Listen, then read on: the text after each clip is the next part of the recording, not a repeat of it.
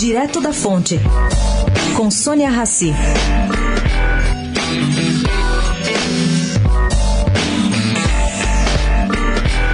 A empresa Alpargatas, dona das Havaianas, decidiu.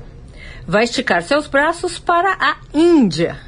Vocês imaginam quantos pezinhos eles vão conseguir calçar por lá? Bom, o presidente da empresa, Márcio Uti, me disse que trata-se de um projeto novo e que eles vão montar uma operação própria por lá. Por enquanto, eles exportam para a Índia, mas não montam uma operação própria.